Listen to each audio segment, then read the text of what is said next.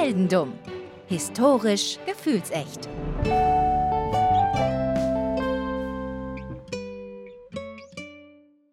Hallo Daniel. Hallo Philipp. Herzlich willkommen zu einer neuen Folge Heldendumm. Es ist wieder soweit. Wir gehen zurück in der Geschichte in ein spannendes Jahrhundert. In das 18. Jahrhundert. Ah, ich wollte ich wollt gerade fragen, weil jedes, äh, jedes Jahrhundert ist bei uns irgendwie spannend, aber das 18. Jahrhundert ist manchmal durch verschiedene, sagen wir mal, Wenden ähm, Ja. äh, immer, immer ein bisschen, noch ein bisschen, ein kleines bisschen spannender. Wir gehen, wir gehen auch nur zu Anfang ins 18. Jahrhundert. Wir gehen dann rüber ins 19. Jahrhundert später. Äh, einfach weil die Geschichte sich über diesen Zeitraum erstreckt. Aber ich bin sehr gespannt, was du dazu sagst. Ich habe, und das möchte ich auch euch nochmal kurz als Disclaimer mitgeben, einfach damit ihr die, die, in die richtige Mut kommt, damit ihr Bescheid wisst, ja. Stellt euch bitte vor, diesen, diesen Globus, wo man so Rum draus trinken kann, den man so aufmachen kann und dann ist da so, sind da so Getränke drin. Stellt euch das vor.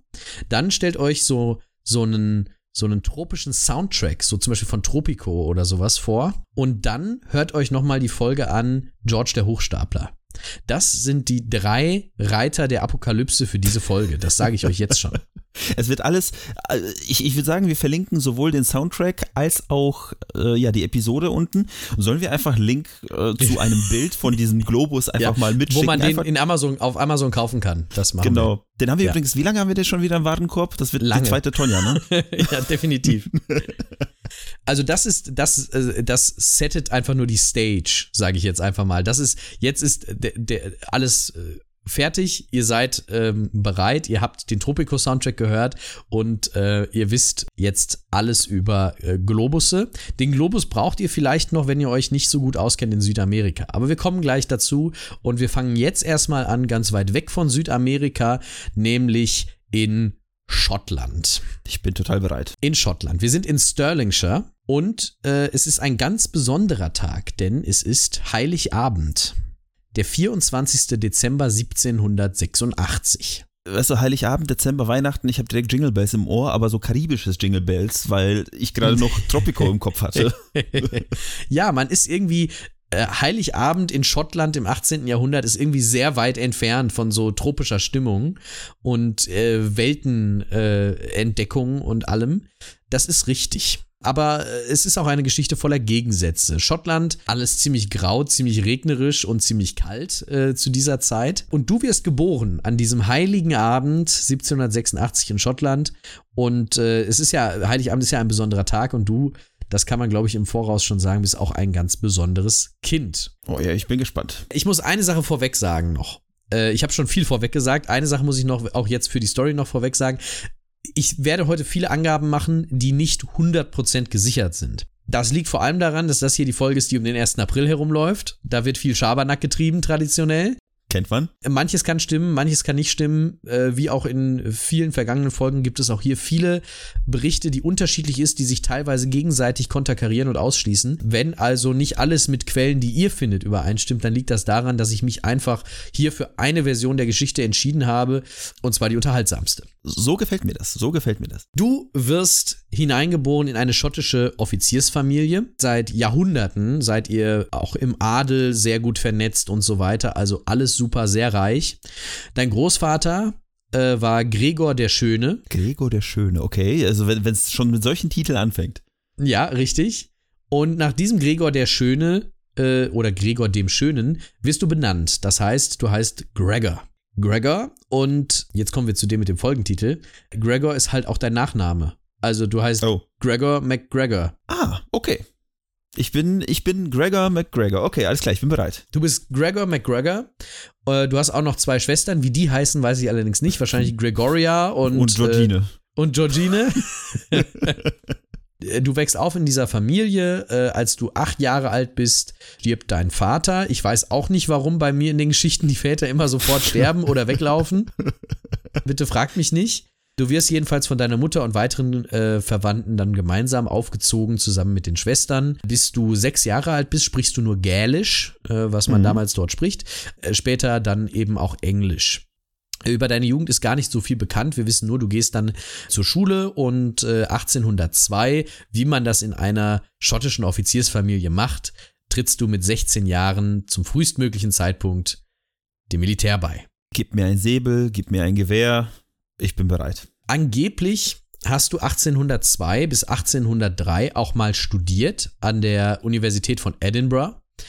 Aber darüber gibt es keine Unterlagen. Das heißt, möglicherweise ist das eine Lüge. Das klingt wie mein Studium.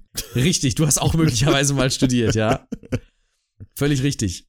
Damals war das so, dass man sich bei der Armee einkaufen konnte, wenn man viel Geld hatte. Das heißt, man konnte sich Titel kaufen zum Beispiel, wobei du das gar nicht nötig hattest. Du wurdest 1804 schon zum Leutnant äh, der Infanterie äh, befördert. Oh. Normalerweise braucht man dafür so drei Jahre. Du hast es in einem Jahr geschafft. Ob das jetzt deinen finanziellen, äh, deiner finanziellen Situation geschuldet war oder weil du ein guter Soldat warst, ich wollte gerade fragen, ne? also ich bringe ja gewisse, gewisse Vorteile mit mir mit, gewisse Privilegien, die andere Soldaten wahrscheinlich zu der Zeit nicht hatten. Ne? Die waren ja auch nicht die Gregors. Richtig, und vor allem äh, wachsen deine Privilegien nur noch weiter an. Denn äh, 1804 lernst du Maria Bowater kennen. Und Maria Bowater findest du richtig super. Oh. Und Maria ist nämlich die Tochter eines Admirals. Mhm also der Admiral ist schon tot, aber sie ist die Tochter eines Admirals und äh, sie kennt auch einige andere sehr wichtige Leute, stinkreich. Und ähm, Maria findet dich zu deinem großen Glück auch gut. Ach, guck mal, genau mein Kaliber. Und dann funkt's auch noch. Richtig, also absolut perfekt. Ihr heiratet 1805. Und passend dazu bezahlt dir deine Familie zu dem Zeitpunkt auch noch den Rang des Captain. Ah ja. Das heißt, du steigst zum Captain auf und wirst auch Kompaniechef und Hauptmann. Captain McGregor bereit zum Dienst. Richtig. Du bist in dieser Zeit, du bist ja noch relativ jung. Du bist ja, es war 1805, du bist 1786 geboren, das heißt, du bist 19 und äh, die, dich kann das, dich beeindruckt das alles, dieses militärische, dieses, aber auch dieses adlige, das beeindruckt dich total und du entwickelst so eine, wirklich so eine, so eine, du bist wirklich total vernarrt in so militärische Ränge, so militärische Uniformen, Medaillen, ja, also alles, was irgendwie geht. Du findest, du findest das super wichtig auch, dass alles, alle korrekt gegrüßt werden und so weiter. Ich, ich stelle mir das so richtig schön vor mit dieser Militäruniform, wo einfach alles glänzt, alles voller irgendwelche Abzeichen Exakt. an den Schulterklappen, Litzen, Schlitzen, alles alles voll mit Zeug. Ja, das, das sehe ich mich. Und äh, quasi einen, einen salutierenden Krampfarm.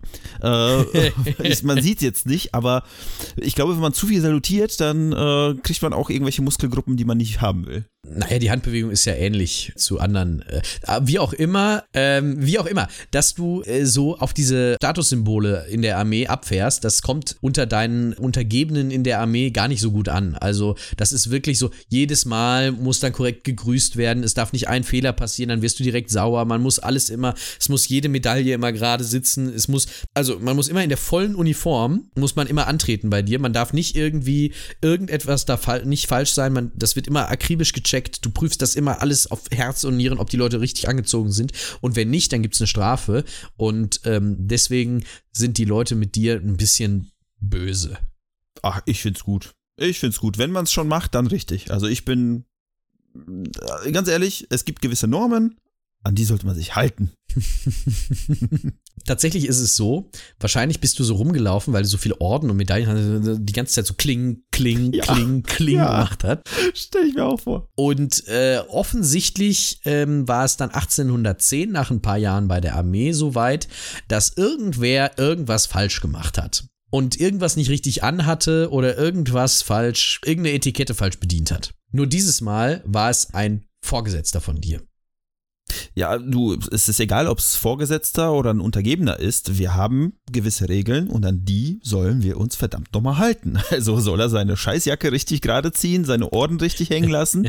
Wo sind wir denn hier? Ja, richtig. Ungefähr das äh, scheinst du auch gesagt zu haben. Jedenfalls äh, ging es wohl um irgendeine Bagatelle, um nichts äh, Wichtiges. Äh, trotzdem rastest du völlig aus. Der Vorgesetzte macht dich richtig zur Schnecke und schmeißt dich kurzerhand raus. Das ist jetzt 1810. Du bist rausgeschmissen worden äh, aus der Armee. Du warst damals in Portugal stationiert mit der britischen Armee und ähm, 1810 wirst du dort rausgeschmissen. 1811 vollbringt deine Armee eine absolute Heldentat bei der Schlacht von Albuera. Da gehe ich jetzt nicht genauer drauf ein. Es reicht erstmal zu wissen, die Briten haben da Heldentaten vollbracht.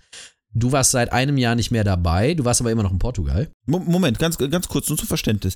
Die, äh, ich war irgendwo stationiert in Portugal und die haben mich da einfach quasi äh, einfach ehren, ehrenlos, wollte ich gerade sagen, äh, unehrenhaft entlassen und jetzt bin ich einfach da und muss gucken, wie ich äh, da wegkomme, wenn ich das denn will, äh, weil äh, ich bin ja jetzt in Portugal und ich bin nicht mehr da, wo ich hergekommen bin.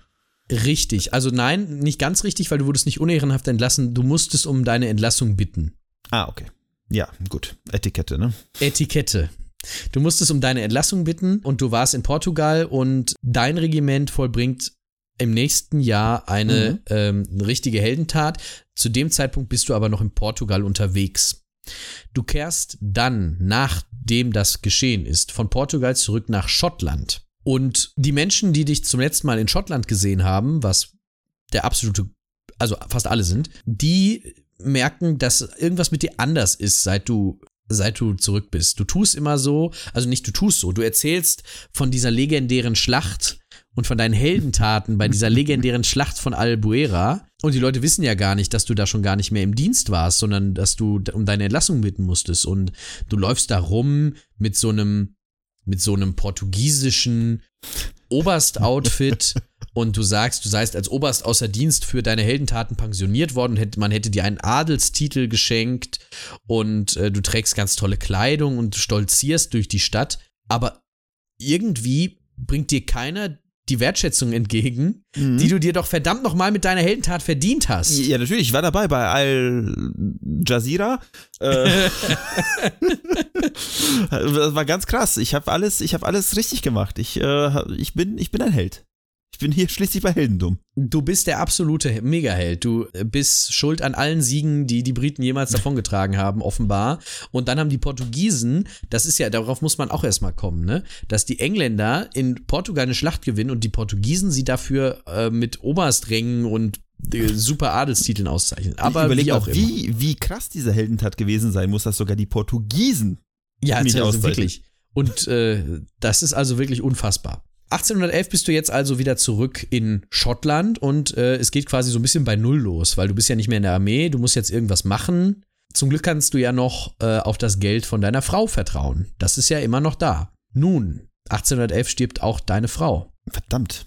Aber gut, äh, sie hatte ja Geld, dann ist das Geld ja jetzt meins, oder? Sie hat ja jetzt keine Familie. Tatsächlich hilft dir das nicht so sehr, weil wichtiger als das Geld sind äh, im äh, Großbritannien von damals der Zugang zu den wichtigen Clubs mhm. und zu den richtigen Leuten. Und der fehlt dir damit, weil du nicht mehr sozusagen in der feinen Gesellschaft ja. an der Seite deiner Frau unterwegs bist. Das ist das größere Problem. Finanzen, glaube ich, geht schon irgendwie.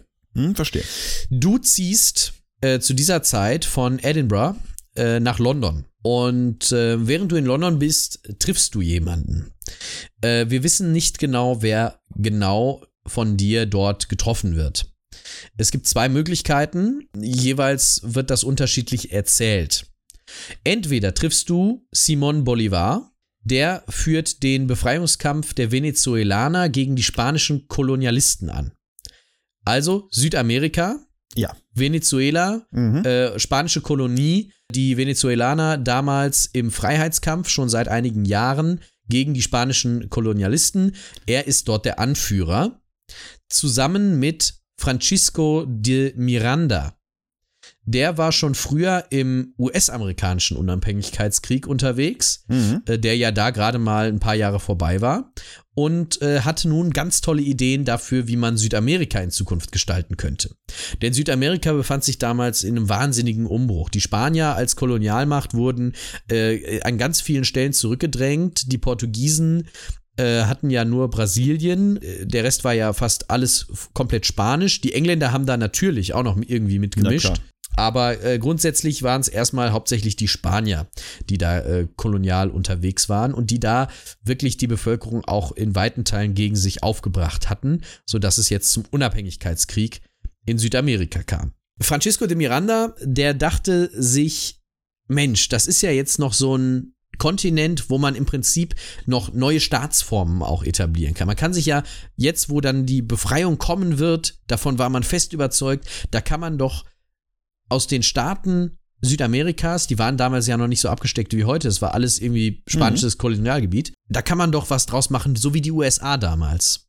Das heißt, er wollte ein Südamerika wie die USA als großer Einzelstaat mit verschiedenen Bundesstaaten. Das heißt, Venezuela, ja. Kolumbien, das wäre alles dann Bundesstaat gewesen von der äh, Bundesrepublik Südamerika.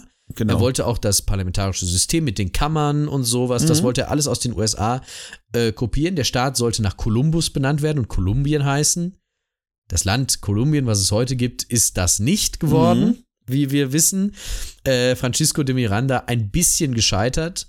Äh, jedenfalls ist der dann relativ fix auch in spanische Gefangenschaft gegangen. Damit gehe ich aber schon viel zu weit, denn eigentlich triffst du ja jetzt erstmal nur in London einen von denen. Und du erzählst ihnen, dass du Soldat bist und dass du unter anderem schon in Portugal gekämpft hast und schließt dich denen an. Und du verkaufst dein Stück Land in Schottland, was dir noch gehört, und schiffst dich ein und auf geht's nach Südamerika. Ja, okay, das ist jetzt quasi, wir sagen Goodbye Europa, bei überhaupt gut bei alles, gut bei mein altes Leben. Ich äh, bin jetzt bereit, äh, quasi auf Aufbruch in die neue Welt. Aufbruch in die neue Welt, genau. Auf zu neuen Ufern. Auf zu neuen Ufern, auf nach Südamerika. Ich habe gerade von Simon Bolivar gesprochen. Fällt dir irgendwas an diesem Namen auf? Könnte vielleicht was mit Bolivien zu tun haben, aber ich. So äh, ein Zufall nicht. aber auch. Ja. Bolivien ist tatsächlich nach dieser Person aus unserer Geschichte benannt worden. Ah. Simon Bolivar war der Befreier von Bolivien unter anderem und deswegen hat man Bolivien seinerzeit nach ihm benannt. Ah ja. Das heißt, wir lernen sogar richtig was hier heute noch. Wir, am Ende der, der, der Folge schreiben wir eine Klassenarbeit. Ich, ich muss ja zugeben, um das mal reinzuwerfen, ich bin gespannt, wie weit diese Geschichte geht, weil möglicherweise, möglicherweise schließt in ein paar Wochen eine meiner Geschichten nahtlos an deine an. ich bin bereit, äh, ich bin bereit, bereit bin ich sowieso, aber ich bin echt gespannt, wohin es geht, weil ich befürchte, einen quasi eine, eine Weiterführung deiner Geschichte machen zu können. Was, was heißt befürchten? Das wäre perfekt. ja, das, ist, das wird ganz schön dumm. Dafür sind wir hier. Also, äh, Simon Bolivar, der Befreier Boliviens und du, ihr seid unterwegs an der Seite der Aufständischen als Freiheitskämpfer gegen die spanischen Unterdrücker. Für dich geht's weiter ähm, in dieser Armee, in dieser äh, aufständischen Armee bei den, bei den Rebellen und du wirst auch dort nochmal General in der Armee der Rebellen, also du arbeitest dich mhm. dort sehr schnell hoch. Du kannst offensichtlich was als Soldat, als Söldner ich wollte gerade sagen, diesmal, diesmal aber richtig, ja. Also nicht mehr mit äh, hier Ruhm und Geld der Familie und der Vorfahren, sondern äh, ich zeige tatsächlich ein bisschen äh, Kampfkraft. Bei dir knallen nicht nur die Gewehre, du findest auch eine neue Frau. Ah ja. Und zwar Josefa. Josefa ist, auch hier widersprechen sich die Quellen teilweise, entweder die Nichte oder die Cousine von Simon Bolivar. es gibt auch hier unterschiedliche Angaben. So, sowas hatten wir ja schon mal, ne? Dass, äh, dass wir nicht wussten, in welcher Generation wir mit welcher Richtig. Generation wir vermählt werden. Von daher. Zweimal in der Staffel aus Versehen den Falschen geheiratet. Gefährlich, gefährlich. Immer wieder spannend. Du kämpfst in diesem Krieg von 1812 bis 1817. Du machst dich dort sehr verdient. Das sind Heldentaten, die du dort vollbringst. Du wirst äh, wirklich sehr positiv wahrgenommen. Äh, von den Südamerikanern und äh, 1817 ist der Krieg quasi gewonnen. Da gehen die Rebellen davon aus, wir gewinnen das Ding, wir können jetzt mit unseren Eigenleuten weitermachen und wir entlassen die Söldner. Die Söldner, die sich der Freiheitsbewegung angeschlossen haben, also unter anderem du, werden jetzt nicht unbedingt vertrieben, aber man sagt, Leute, wir brauchen euch nicht mehr, wir haben es hier bald geschafft, wir bauen bald unseren eigenen Staat auf das bringt dich mal wieder vor die Frage, was mache ich denn jetzt eigentlich? Ich brauche einen neuen Kampf. Ich brauche einen neuen Krieg. Tatsächlich ist es so. Und es gibt noch Krieg. Und zwar, äh, du hast ja jetzt fünf Jahre lang gelernt, gegen Spanier zu kämpfen. Mach ich das doch gleich weiter, ne? Absolut. Auf nach Florida. Denn 1817 ist Florida spanisch besetzt. Und du gehst dorthin und ähm, führst einen Angriff auf das spanisch besetzte Florida an mit äh, US-Streitkräften. Und du gewinnst. Natürlich. Also äh, läuft. Läuft. Ja, läuft ihr, nehmt, äh, ihr nehmt Florida ein. Ist dir aufgefallen, gegen Spanier bin ich gut. Gegen Spanier bist du richtig gut. Bei, bei Portugiesen äh, war es bisher, ich sag mal so, es ist nicht dazu gekommen, aber äh, bestimmt auch. Aber du bist, du bist unterwegs in der Welt, ne? Du bist ein Jetsetter. Das merkt ja, man.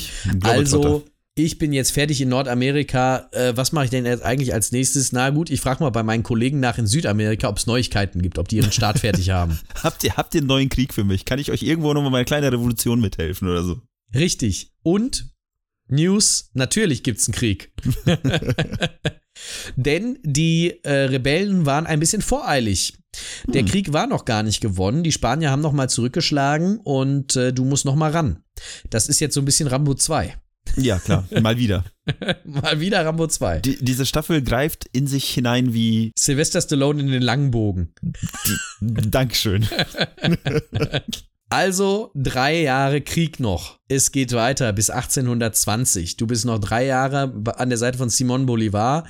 Dann ist der Krieg tatsächlich gewonnen. Du bist ein waschechter Kriegsheld und wirklich auch ein Befreiungskämpfer, wie er im Buche steht. Du hast in unzähligen Schlachten tolle Erfolge errungen.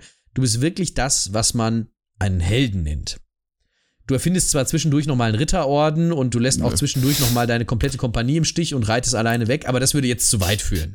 Ich habe wahrscheinlich auch einen Schatz äh, nach Kanada gefahren. Richtig, und wahrscheinlich. Hab den, und hab den irgendwo auf einer Insel im, im Osten Kanadas versteckt. Für dich, du merkst aber, mein Leben hat keinen Sinn, ohne zu kämpfen. Also es gibt Berater, ja, in so einem Krieg. Ja. Die sagen einem, okay, hier, wir haben das mal durchgerechnet. Sie sind dreimal mehr als wir, also ist es ein ausgeglichener Kampf.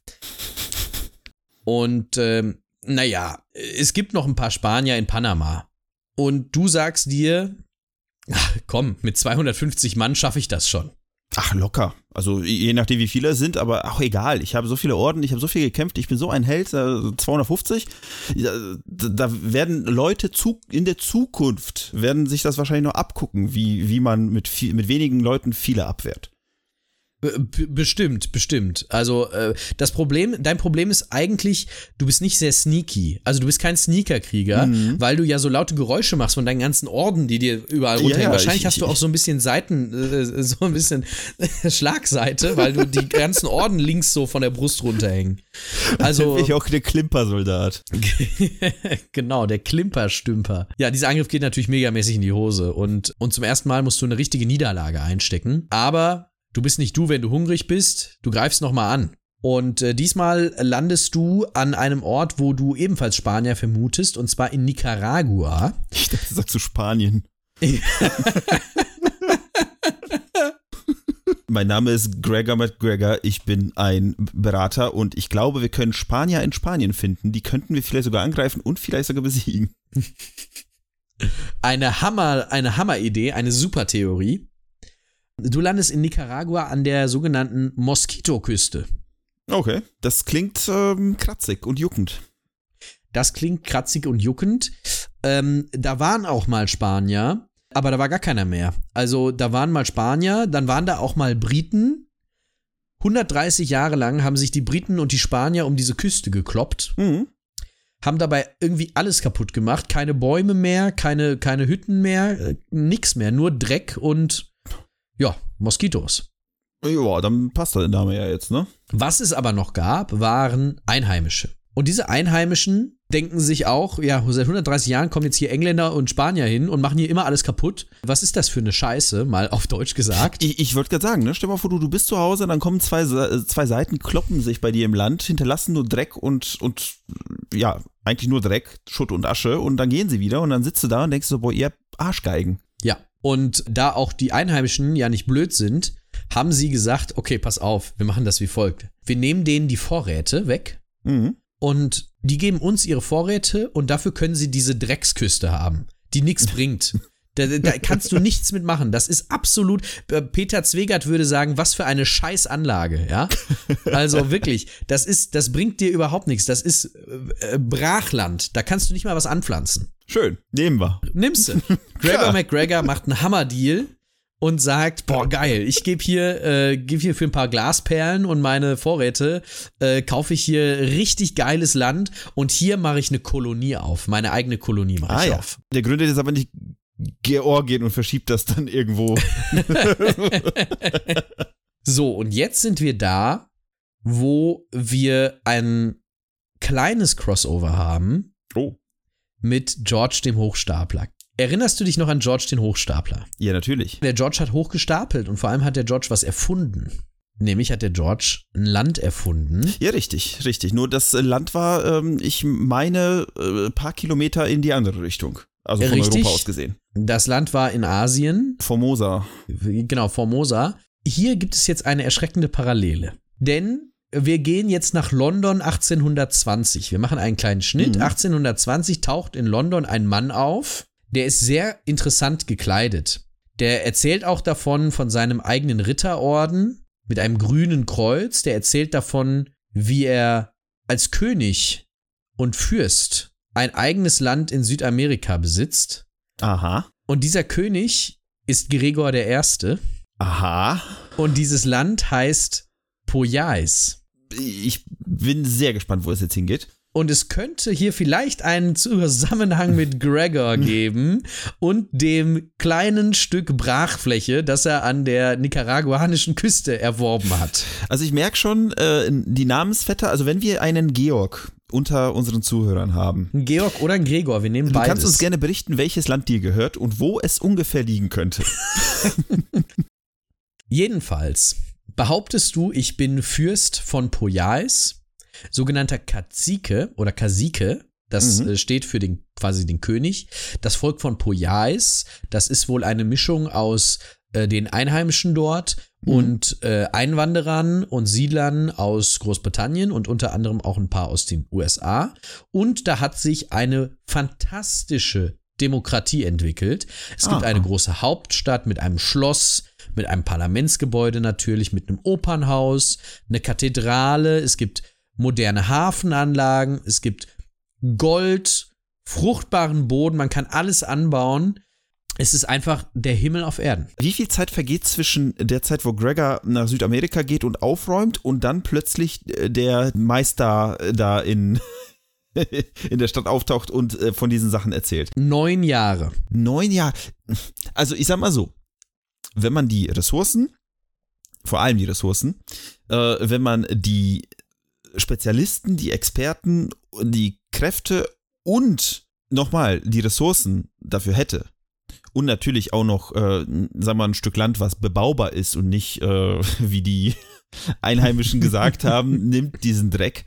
Ähm, dann könnte, könnte ich mir das vorstellen, in zehn Jahren was Krasses herzurichten. Das ja. Ich traue dem Braten aber nicht, muss ich zugeben. Das kann ich irgendwie verstehen. Es war aber so, dass äh, damals ganz viele Bewegungen in Südamerika waren. Also weil dieser Befreiungskrieg gerade zu Ende war und weil gerade sich da viel veränderte, hielt man es jetzt nicht in der äh, Gesellschaft von London für außergewöhnlich mhm außergewöhnlich, dass da ein General McGregor mal ähm, mit Siedlern und Menschen von dort äh, einen Start gemacht hat. Das wäre möglich, das könnte sein, dass man davon noch nicht gehört hat, weil da ist ja alles so frisch im Umbruch. Es klingt wie mein Anno-Spielstand. Es klingt wie dein Anno-Spielstand und es ist quasi dein Anno-Spielstand auch, glaube ich. Denn es geht natürlich weiter für dich und du bist jetzt auf dem Trip, dass du möchtest, dass äh, die Beziehungen zwischen Großbritannien und Poyais aufgenommen werden. Diplomatische Beziehungen, Handelsbeziehungen. Es muss ja losgehen irgendwie, ne? Man muss sich ja untereinander verständlich machen. Das Land muss ja erstmal anerkannt werden. Richtig, richtig, richtig.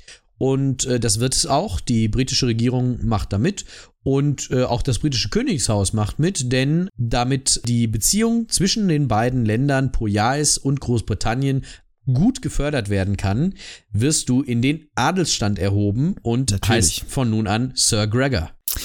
Wie, wie ich von, von einem doppelnamigen Gregor äh, zu einem Sir geworden bin innerhalb von wenigen Jahren, ja, vielleicht nicht wenigen, aber von, von einigen Jahren und äh, gefühlt halb Amerika durchgekriegt habe. Schön. Total super.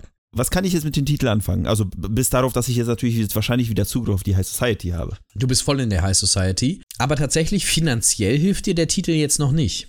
Mhm. Finanziell hilft dir dieser Titel jetzt noch nicht, aber ähm, du musst ja Öffentlichkeit schaffen für dein neues Land. Natürlich. Das du erfunden hast. Nein, Entschuldigung, das natürlich gibt. Das natürlich gibt. Selbstverständlich. Also, auf geht's zur Zeitung. natürlich. So. Damals gab es ja noch kein Internet, wo ich hätte Webseiten faken können, wo steht, dass ich das beste Land der Welt gegründet habe. Es wird genauso abstrus, wie man sich das vorstellen kann. Du gehst zur Zeitung, du erzählst, du wärst König Gregor I. und Sir Gregor und alles. Äh, die drucken das natürlich auch. Du nimmst äh, Leute unter Vertrag, die für dich Werbefaltblätter und so Flyer schreiben über Poyais, was das für ein Land ist und was es da so gibt. Du, wie so Minnesänger, lässt du Lieder über Poyais singen in den Straßen von London, ja. Die baden in den Kneipen. Du machst äh, 1822 kommt plötzlich ein 355-seitiger Reiseführer auf den, auf den Markt mit allen Infos äh, über die Moskitoküste und Poyais. Natürlich. Angeblich von einem gewissen Captain Thomas Strangeways, den aber nie zuvor jemand mhm. gesehen oder gekannt hat. Natürlich. Ja, wie denn auch? Wie denn auch? Der wohnt ja auch in Poyais und da war ja bisher noch keiner. Natürlich. Du nein, nicht du, sondern Captain Thomas Strangeways schreibt in seinem Reiseführer davon, dass Poja, Pojaisien, po, die Poja, nein, die, aus po, die, die, po, die Popoyaner, die Pojas, die Poja, Poja, Pojasiaten, Pojaisin, po, Pojaisiner, die Pojaisen, die Leute aus Pojais halt, die Leute aus Pojais äh, seien wohl laut äh, dem Reiseführer total großartige Menschen und total auch äh, gesund und die finden auch alles super, was der Europäer macht. Und im Prinzip ist das auch gar kein so eigener Staat, der irgendwie groß was produziert, sondern das ist hauptsächlich ein Kurort für kranke Menschen aus der Karibik. Also die können da hin und dann ist da alles äh, super. Und ähm, der Boden ist so großartig, äh, dass äh, Bauern dreimal im Jahr ernten können und man kann alles anbauen, völlig ohne Probleme. Tabak, Schuck, äh, Zucker, du kannst alles machen. Du kannst Millionen Gewinne da machen, wenn du da unten unterwegs bist. Also, äh, das ist wahnsinnig geil da. Und die finden vor allem von allen Ausländern Großbritannien am besten. Natürlich. Deswegen, alle sind bereit, quasi da schon einzusteigen in ihre Schiffe und dahin zu tuckern, nehme ich an. Richtig. Alle Richtung Hauptstadt St. Joseph, da wohnen 20.000 Menschen wohl. Und äh, da gab es natürlich auch selbstverständlich alles. Also im Reiseführer steht dann auch noch über diese Hauptstadt St. Joseph, dass dort im Fluss, in den Flüssen von Poyais, mhm. da schwimmt einfach Gold. Goldfische halt, ne? Also ich meine, wo, woher kommt der Goldfisch? Von Poyais. Das war ja Richtig. klar. Dieser Reiseführer verkauft sich natürlich sehr gut. Und du machst damit ein bisschen Geld. Es gibt mittlerweile nach ein paar Jahren auch sogar ganze Büros, die sich nur damit auseinandersetzen, Marketing zu machen für Poyais. Und Überlebensführer und Karten und alles weitere äh, zu verkaufen. Und die natürlich damit beschäftigt sind, Geld zu wechseln für potenzielle Aussiedler. Mhm. Denn man kann ja in Poyais, die finden zwar Großbritannien so richtig geil, aber da kannst du natürlich nicht mit, mit einem nee, mit einem äh, Schilling bezahlen oder, äh, oder mit einem, was hatten die da noch? Weiß ich nicht, mit einem Pound. Wir brauchen eine eigene Währung, ganz dringend. Richtig. Und ähm, diese eigene Währung, die kann man sich anschauen. Das werden wir auch verlinken. Oh, kriege ich jetzt auch einen Link? Du bekommst jetzt auch einen Link. Oh, ich sehe, was sehe ich denn? Ich sehe einen Dollar. Ein bei der Order of His Highness Gregor. Sehr schön. Also, ich sag mal so, so würde ich mir damals, ne, wobei noch nicht mal. Ich hätte jetzt gesagt, so würde ich mir damals Falschgeld vorstellen. Aber ich äh, finde, das ist, das sieht schon sehr, sehr gut aus. Ja, du hast es auch in Schottland drucken lassen. ja, natürlich. Schön, also eine schöne Banknote. Es ist eine schöne Banknote, das kann man wirklich sagen. Und diese Banknoten tauschst du natürlich zu einem relativ für dich angenehmen Wechselkurs auch gegen Pfund ein. Natürlich, muss ja. Also ich meine, der, die brauchen ja diese Banknoten, wenn sie nach Napoleais fahren. Ganz wichtig. Und Richtig. je mehr ich davon eintausche, desto besser. Völlig richtig. Und ähm, so ein Staat braucht ja auch Aufbauhilfe, ne? Also äh, denen geht's zwar gut da unten, aber da kann man noch viel mehr draus machen. Die Moskitoküste, da gibt's immer noch Moskitos. Aber man braucht mehr Goldfische. Und man braucht dringend mehr Goldfische. Deswegen legst du äh, tatsächlich eine Anleihe auf mit einer wirklich sehr angesehenen Londoner Bank. Konsolidierung des Staates Poyais heißt sie. 200.000 Dollar ist der Umfang dieser Anleihe. Und ähm, innerhalb von ein paar Tagen, ein paar Wochen sind alle Anteile an dieser Anleihe verkauft. Wie es sich gehört, natürlich. Ab 1821 hast du übrigens bereits schon Anteile und Grundstücke verkauft auf Poyais, äh, in Poyais. Und 1822, Ende des Jahres, segeln die ersten Schiffe nach Südamerika. Das wäre jetzt nämlich meine nächste Frage gewesen, ob da schon mal welche hingefahren sind oder ob wir gerade erstmal von äh, diesem Verwaltungsakt sprechen. Aber offensichtlich äh, ist ja die erste, die erste Fuhre ist ja jetzt quasi unterwegs. Richtig. Angeblich hast du auch noch den Poyaisian, auch noch mehrere Sachen äh, mitgegeben, äh, dass sie auf äh, die Leute warten sollen und dass ähm, äh, sie die freudig empfangen sollen Natürlich. mit allem Möglichen, ja. Und ähm, äh, dass er ihnen gute Freunde nach Poyais schicken würde und so weiter und so fort. Äh, dafür, dafür gibt es allerdings auch, das scheint auch nur ein Fake-Dokument zu sein. Ich finde es so schön, ich überlege gerade, mal angenommen, ne, ich bin jetzt so ein Dude irgendwo in Großbritannien. Und jetzt spricht mich der, der Oberkönig Gregor von Poyais an und sagt, hey, ich habe da so ein Land. Und auf diese, dieses Land ist so toll und ähm, da warten schon die Leute und es wird alles aufgebaut und fahrt da hin, hier, ich tausche Geld. Aber warum ist er nicht da und regiert nicht? Ja, weil er natürlich, er hat seinen Aide de Camp. Ein was? Ein Aide de Camp. Äh, das Pardon? ist ein, ein, ein, ein Militärhelfer. Ah. Das ist seine rechte Hand, sagen wir es mal so. Mhm. Ein, mhm. er hat eine rechte Hand und das ist ja Captain, Captain Thomas Strangeways. Natürlich, ja klar. Der regiert ja. ja. Ich, ich habe ganz vergessen, ich habe ganz vergessen, äh, dass Strangeways äh, seine seltsamen Wege ähm, in ja, es geht. Das erste Schiff ist ausgelaufen. Äh, das Schiff heißt die Honduras Packet.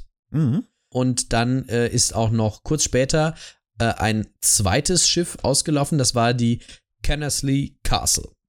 Diese beiden Schiffe sind ausgelaufen Richtung Poyais. Du hast selbst die Abfahrt der Schiffe, da warst du dabei. Mhm. Du hast die Leute nochmal alle, du bist das Schiff kontrollieren gegangen, hast nochmal gesagt, ah, habt ihr es auch alle gut? Seid ihr alle gut untergebracht?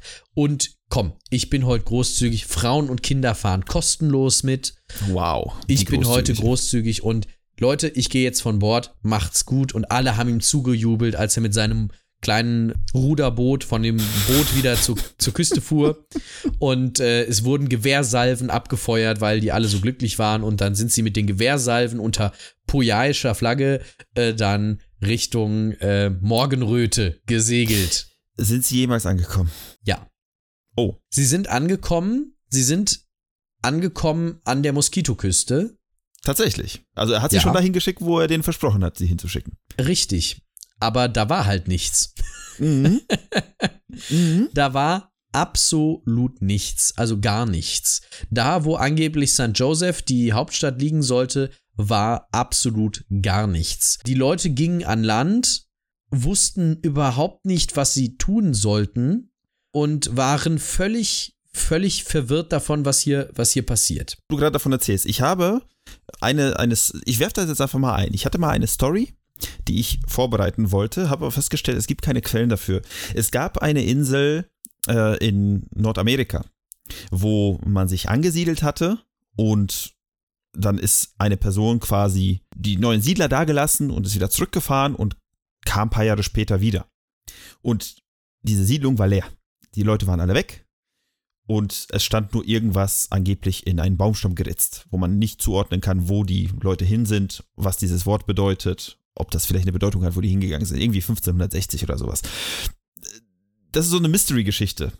Und ich äh, wünsche mir so ein bisschen, dass diese Leute sich auch gedacht haben, so, hm, wo ist, wo ist diese Siedlung hin? Was ist passiert? Das, da muss doch irgendwas Übernatürliches mit zu tun haben. Tja, naja, nicht so richtig. In diesem Fall war es einfach Verarschung. Die sind da gelandet an der Küste und dann standen sie da und dann war da nichts. Da war keine Stadt, da war kein St. Joseph, da war gar nichts. Sand ähm, vielleicht.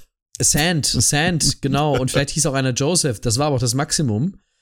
Und ähm, dann standen sie da und wussten weder ein noch aus und sind dann da rumgelaufen und haben die Stadt gesucht. Äh, mit verschiedenen Suchtrupps und so weiter. Und dann sind sie irgendwann auf die Einheimischen auch getroffen, die denen so gut es ging, so gut sie sich verständigen konnten, zu verstehen gegeben haben, Leute, ihr seid hier entweder falsch oder ihr wurdet mächtig hochgenommen. Und Scheiße. Hier gibt's im Prinzip gibt's hier nur Schlamm und Dreck und Sand und also nicht mal Palmen, die sind auch alle weg. Die sind auch alle kaputt gegangen im Krieg und so. Das hilft euch jetzt alles hier nicht. Und diese verarmten Einheimischen haben dann sogar noch versucht, den Menschen zu helfen. Also sie haben versucht, die oh, irgendwie ey. aufzunehmen, die auch noch irgendwie zu versorgen. Das ging aber überhaupt nicht, weil auch deren Land war ja zerstört ja, worden. Ja, natürlich. Äh, in, in dem Krieg.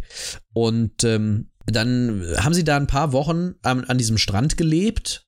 Irgendwie so unter, ja, im Prinzip mit Pflanzen mhm. äh, bedeckt und äh, irgendwie halt versucht zu überleben in diesem wirklich unwirtlichen äh, äh, Bereich, weil sie immer noch davon ausgegangen waren, der hat uns nicht verarscht, irgendwo ist das und wir müssen nur genügend Suchtrupps schicken. Oh wir sind bestimmt falsch gefahren. Wir müssen nur genügend Suchtrupps schicken und dann kommen wir schon irgendwo an. Also entweder muss er sehr, sehr gute Überzeugungskraft geleistet haben und ich glaube, mit den ganzen Pamphleten und mit dem Falschgeld und mit dem ganzen Kram ist das schon sehr, sehr, sehr überzeugend gewesen. Und ich glaube, da gehört auch eine Prise, naja, Leichtgläubigkeit hinzu. Wobei dann wiederum, gerade zu der Zeit, wo es eben, wo es eben diese, diese Aufbruchsstimmung generell gab, wo viel auf der Welt passiert ist, wo Kolonien ge, ja, gegründet worden sind und die ganzen Reisen von A nach B und zurück. Ich glaube, die Leute wollten Abenteuer erleben, haben aber das schlimmste Abenteuer gekriegt, was man sich hätte vorstellen können. Das äh, kann tatsächlich ganz gut so sein, ja, es wäre möglich. Die Situation ist immer noch miserabel. Die Aussiedler, äh, angeführt übrigens von Hector Hall, das ähm, war der Chef sozusagen äh, diese Aussiedlertruppe, ähm, die lagen da halt immer noch am Strand rum und wussten nicht, was sie tun sollten. Irgendwann gab es einen Sturm. Und dieser Sturm wütete und wütete und wütete und irgendwann, nachdem sich der Sturm dann gelichtet hat, wachen die Siedler auf und es ist wieder hell und sie können wieder sehen. Und zwei Dinge sind weg. Der erste ist der Kapitän des Schiffs und der zweite ist das Schiff. Das ist nicht schlecht. Es ist verdammt schlecht. Hector Hall, der die Expedition eingeführt hat, war auch ein bisschen ratlos und wusste jetzt auch nicht, so richtig weiter, hat aber gesagt, immer wieder, der hat das mantraartig wiederholt. Leute, irgendwann werden wir gefunden. Wenn wir hier bleiben, dann werden die schon, uns schon finden, weil die haben ja gesagt, wir sollen hier hinfahren. Das wird alles mit der Zeit, wird sich das geben. Die Regierung kommt bestimmt. Die haben es doch so gut und so weiter. Wir werden gerettet. Definitiv. Er wusste allerdings für sich schon, das war's. Wir werden hier alle mhm. sterben. Und tatsächlich war die Lage nach einigen Wochen dermaßen unterirdisch, das ist äh, kaum noch in Worte zu fassen. Die hatten kaum Vorräte dabei, weil sie ja damit gerechnet haben, auf eine ja, florierende Stadt zu treffen. Äh, und dann kam auch noch die Regenzeit. Das bedeutete, es äh, breiteten sich wirklich alle möglichen Krankheiten aus. Es kam auch noch dazu, dass die Leute nicht genug zu trinken und zu essen hatten das heißt, die konnten sich auch nicht in übermäßigem Maße bewegen. Das heißt, sie konnten nicht mit Suchtrupps mhm. loslaufen oder ähnliches. Tatsächlich muss es wohl so gewesen sein, das hört man, kann man aus Tages Tagebucheinträgen lesen, dass die Leute einfach am Strand gelegen haben, nicht mehr in der Lage waren, sich zu bewegen, groß, weil sie zu schwach waren. Mehrere Dutzend Leute lagen da an diesem Strand rum, konnten nicht mehr viel machen, weil sie krank, fertig und alles waren. Ja, und keine Energie. Und keine Energie hatten, aber manche Dinge kommen halt auch ohne Energie raus aus dem Körper. Es muss eine, es muss ein wahnsinniges Elend dort gewesen sein. Tja, ein Shitstorm. Ein Shitstorm und den erlebt Gregor auch zu Hause. Es weiß zwar noch keiner von den Problemen, aber seine Staatsanleihe äh, wird nicht mehr gut genug gezeichnet und viele Leute können die nicht bezahlen. Das heißt, der Pojanische, Poja, Pojaisaya, die Poja, Pojais geht pleite. Obwohl es gar nicht irgendwie, also existiert. Ich würde gerade sagen, es ist schwierig, pleite zu gehen, wenn man nicht existiert, aber auch das schafft unser, unser Mann. Auch das schafft Gregor. 19, äh, 1823 ist es dann soweit, dass tatsächlich ein weiteres Schiff anlegt, das die Kolonisten, die am Dahinsiechen sind mhm. seit äh, Monaten, abholt. Denn es haben sich Gerüchte herumgesprochen, dass die, oder Gerüche vielleicht auch. Auch das, ja. Äh, dass dort diese Menschen sind, bis nach Honduras. Honduras ist ja nicht so weit. Und äh, das ist immer noch eine britische Kolonie. Und irgendwie haben sich Gerüchte herumgesprochen, dass da diese Briten auch sind und äh, dass man die doch vielleicht retten sollte. Und so wird eine Rettungsexpedition ausgesendet und 1823 ist es dann tatsächlich so, äh, dass diese Menschen dann gerettet werden können. Zum Glück. Aber wahrscheinlich nicht alle, nehme ich mal an. Nicht alle.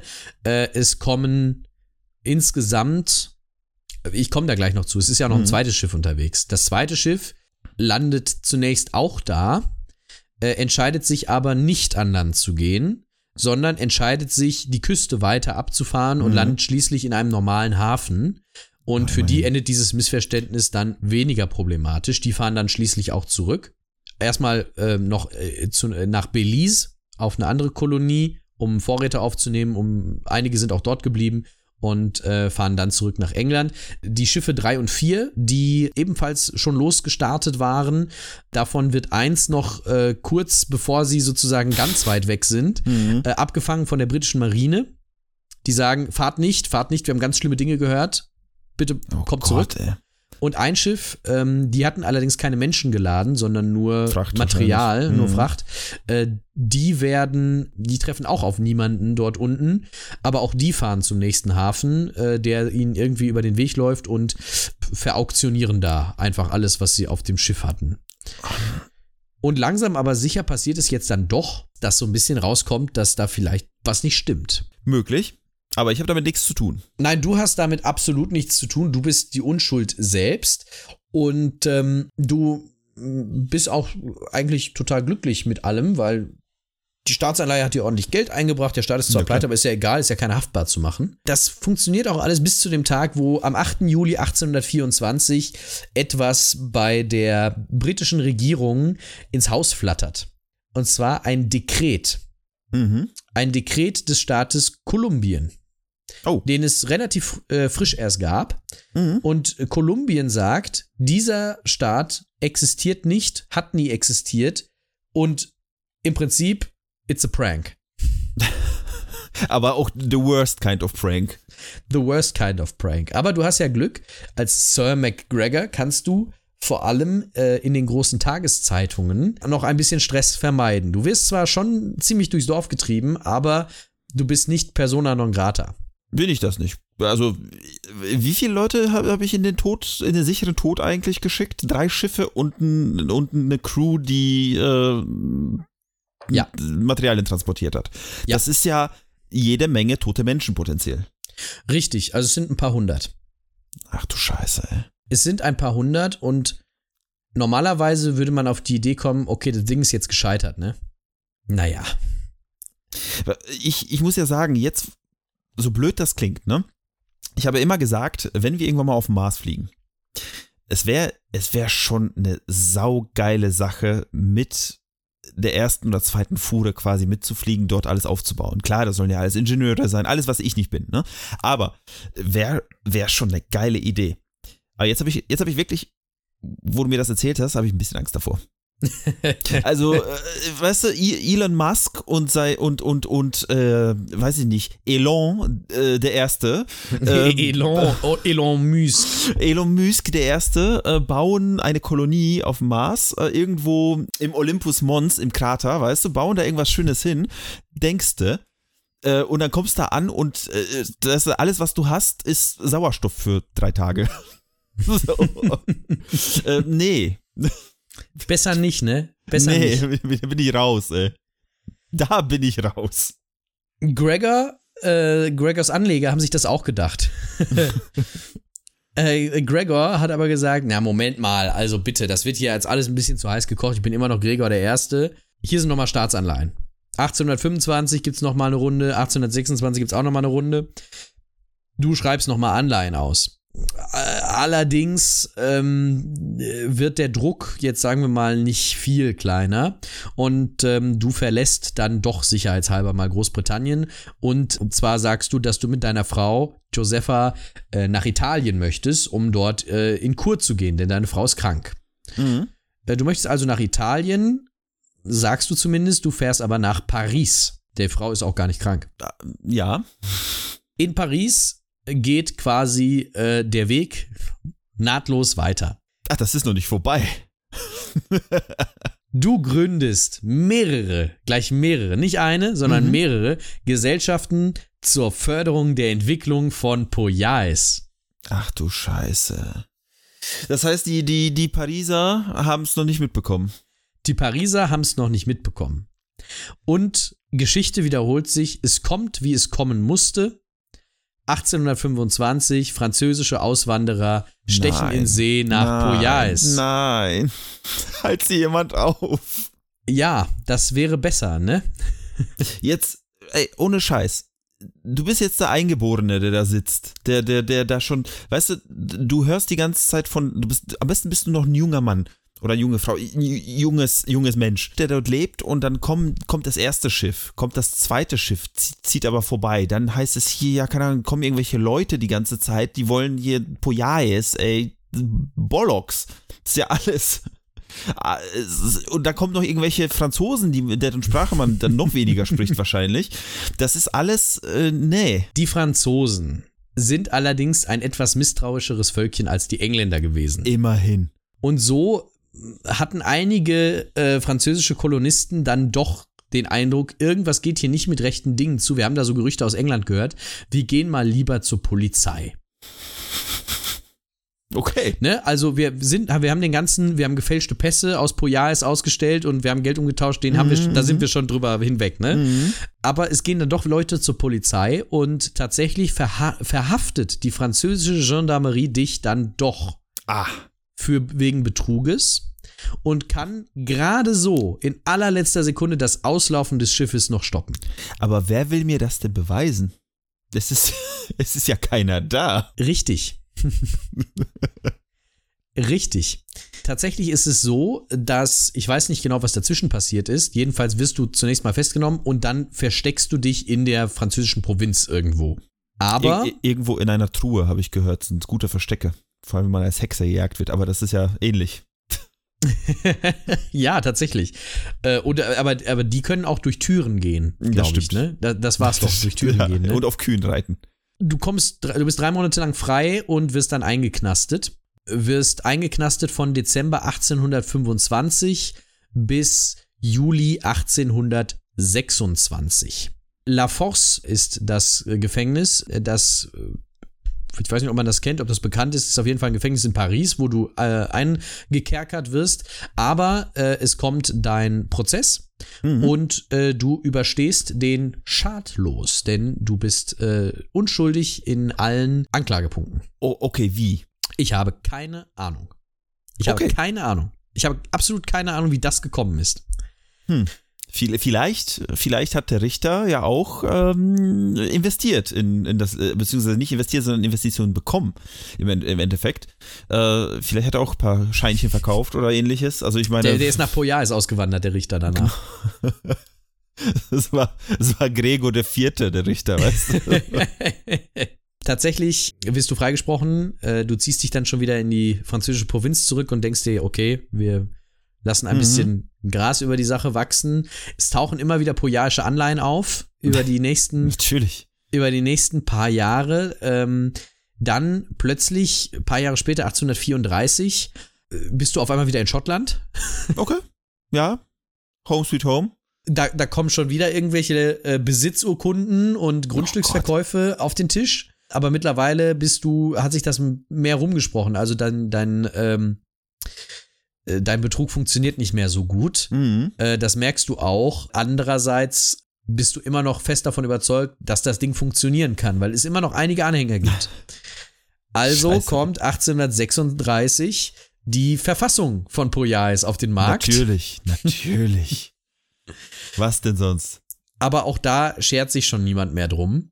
Du hast aber genug Vermögen gemacht mit dem Verkauf von Staatsanleihen, von Fake-Staaten, Mhm. äh, dass du davon leben kannst. Ähm, das endet dann 1839, nachdem du so gut zehn Jahre von deinem Vermögen jetzt leben konntest, ist es dann letztendlich auch verbraucht, auch weil du immer noch in der High Society unterwegs bist und immer noch sehr gut angezogen bist. Natürlich. Äh, was tun? Ich habe ein Land gegründet, welches es nicht gibt. Da kann ich ja, weiß ich nicht. Ich überlege gerade, was man noch so eine Scheiße machen kann. Wo bin ich gerade? Du bist jetzt äh, wieder in Schottland. Hm. Die Frage ist, in Schottland hassen sie dich, in äh, Spanien hassen sie dich, weil du hast halb Ja. Spanien umgebracht. In Portugal denkst du auch nur, sie mögen dich.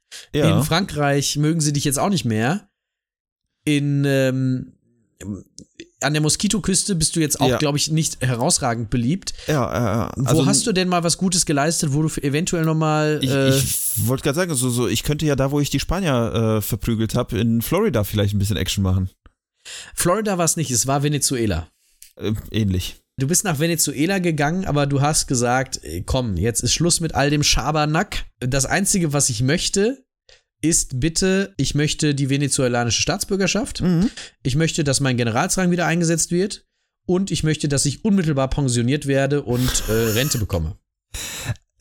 Äh, Aber ja, aber äh, ich meine, ich kann das ja jetzt auch machen. Ich kann ja sagen, ich gehe jetzt nach Venezuela und sage, ich möchte diese ganzen Sachen. Aber ähm, warum sollten diese Leute mir das denn geben? Weil du ein Kriegsheld bist immer noch und ein Befreiungsheld von Venezuela. Ah, ja, okay. Ja, lass ich gelten. Und sie haben es auch gemacht. Natürlich. Na, Sie haben es auch haben gemacht. Und du bist dann tatsächlich äh, nochmal nach Südamerika gegangen, 1839, nach äh, Caracas Mhm. und bist dort äh, Staatsbürger geworden, bist pensionierter General geworden und äh, hast dann dort tatsächlich den Rest deines Lebens, die übrigen sechs Jahre verbracht. Oh, da ist nicht mehr viel übergeblieben. Bis 1845 bist du gestorben. Und man muss sagen, dafür, dass du eine Menge Mist gebaut hast, bist du nicht einmal dafür zur Rechenschaft gezogen worden. Ich wollte gerade sagen, war ein wilder Ritt, aber jedes Mal immer mit, einer, mit einem blauen Auge davongekommen.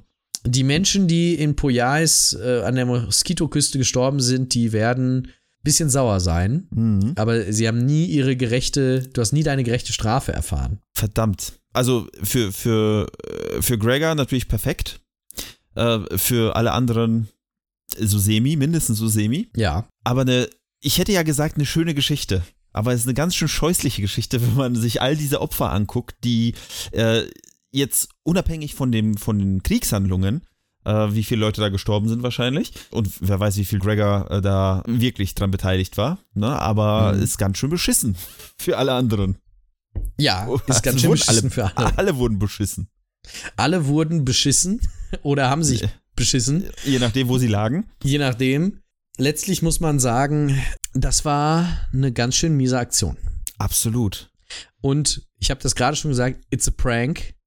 Passend zum 1. April daher diese Geschichte von unserem zweiten Hochstapler. Nachdem wir letztes Jahr George den Hochstapler hatten, haben wir diesmal Gregor den Hochstapler, der, ich finde, noch ein bisschen höher gestapelt hat als George, Das stimmt. weil George ja immerhin nicht Leute in den Tod hat fahren lassen. Das stimmt, das stimmt. Der hat, äh, der hat zwar vieles äh, erfunden, genauso wie, wie äh, Gregor auch, aber äh, ja, wie du schon sagtest, nicht so, nicht so tödlich. Nicht so tödlich. Richtig. Aber echt ein wilder Ritt, muss ich zugeben. Und ich find's so schön, weil du hast, du hast mir so richtig, richtig schön ein Fundament gelegt. Weil ich habe tatsächlich drei Geschichten für dieses Jahr vorbereitet. Eine Geschichte hat möglicherweise sogar direkt was damit zu tun, nur später. Eine andere Geschichte wird nahtlos quasi an das Ende von dieser Geschichte Ui. rangehen, auch vor Ort. Also, also nicht direkt, direkt an der Küste, weil von der Küste habe ich nichts gehört oder wie gesagt nur eine grobe Recherche bisher gemacht. Aber Nicaragua will be back zum Beispiel. Und ich habe noch eine, eine andere äh, Episode, die ich langsam äh, vorbereite. Da werden nämlich Staaten gegründet und das hat dann peripher auch was damit zu tun. Also das stimmt. Ich äh, bin, ich bin bestens vorbereitet. Bisher kam ich noch nie so viel zum Zug, aber äh, ich glaube, wir haben das aus Versehen wieder alles richtig gemacht. Du hast mir perfektes Fundament gelegt. Also ich bin ich bin sehr dankbar. Dann bin ich erstmal sehr glücklich und ich hoffe, ihr hattet Spaß mit äh, Gregor McGregor und äh, dem zweiten Fake-Start schon, den wir hier haben. Wobei man sagen muss, es kam auch noch ein Fake-Start im Fake-Start, nämlich mit dem, mit dem Vereinigten Staaten von Südamerika. Und ja. wir hatten ja auch schon mal Atlantropa. Also, richtig, es ist, richtig. Äh, es ist, wir sind schon auf der großen Skala, muss man sagen. Wir, wir kriegen noch ein paar mehr hin. Schaffen wir schon. Schaffen wir äh, schon. Jetzt kriegen wir aber erstmal hin, uns zu bedanken für euer Zuhören. Und ähm, wir hören uns beim nächsten Mal wieder. Oder wir sehen uns wieder. Mal gucken. Richtig. Dann würde ich sagen. Goodbye und bis zum nächsten Mal. Bis dann.